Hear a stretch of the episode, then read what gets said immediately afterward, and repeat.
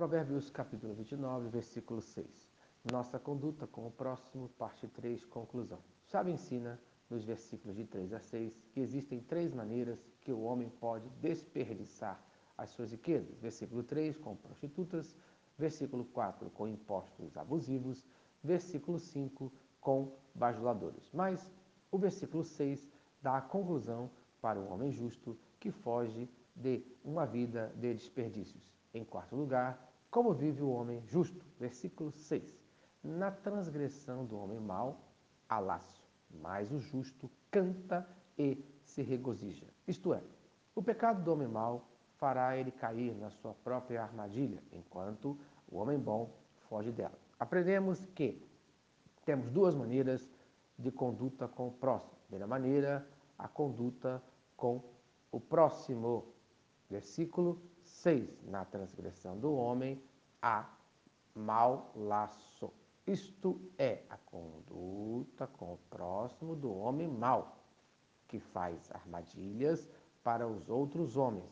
Essa é uma conduta ruim, mas o resultado é que ele mesmo acaba caindo nas suas armadilhas. Veja, o seu próprio pecado o apanhará. Provérbios capítulo 1, versículo 18. Também esses homens não percebem que fazem tocaia contra a própria vida, armam emboscadas contra eles mesmos. Isto é, o destino desse tipo de comportamento é a destruição, conforme Isaías capítulo 17, versículo 14. Ao cair da tarde, pavor repentino. Antes do amanhecer, já se foram. Esse é o destino dos que nos saqueiam. Essa é a parte que caberá aos que roubam. Então, o melhor que você tem que fazer é ficar longe desse tipo de gente, desse tipo de comportamento. Provérbios capítulo 22, versículo 5. No caminho do perverso há espinhos e armadilhas. Quem quer proteger a própria vida mantém-se longe dele. Então, siga o caminho do justo, conforme Provérbios capítulo 16, versículo 17.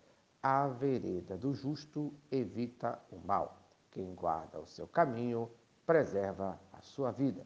A segunda maneira de conduta com o próximo, conforme ainda o versículo 6, mas o justo canta e se regozija. Isto é, é a maneira do homem bom, é a conduta do homem justo, que tem uma vida de contraste com o homem mau, conforme o Salmo de número 119, versículo 45.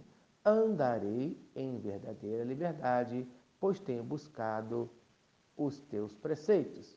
Então, o homem que busca Deus tem a verdadeira liberdade em nome de Jesus. Amém.